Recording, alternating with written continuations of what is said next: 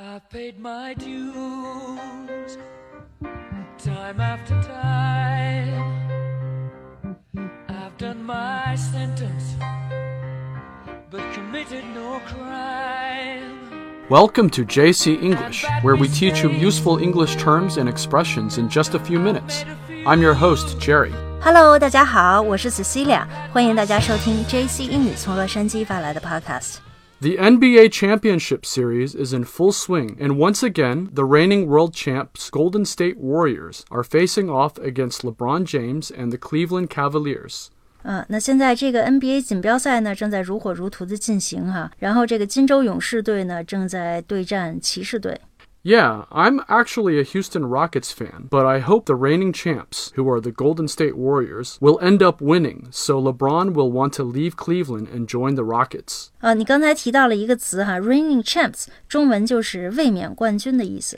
Reigning champs means the individual or organization that last won the championship and holds the title. 啊，这个卫冕冠军就是上一赛季是冠军，这一赛季呢依然 hold the title，保留了这个冠军的头衔哈。这个 champs 就是 champion 的简写，对吧？ Right. When someone or a team wins the title, it means that they have earned the title of champion. Earn the title of a champion 就是赢得了冠军的头衔。一般我们都会看到冠军得到一些嘉奖啊。 There is usually a trophy or cup to mark this victory. 对，一般的冠军都是拿到一个 trophy cup 哈、这个奖杯，这些都是标志着运动员或者运动队胜利啊，victory。 Victory is another way to say a win. One of the best things about sports is watching the winner celebrating their victory. 对，为了庆祝自己的胜利，这个运动员们就有很多招数哈，比如说有裹着国旗跑步的，还有脱了上衣跳舞的，五花八门。那么被打败的一方叫做 The opposite of victory is defeat, which is a synonym for losing.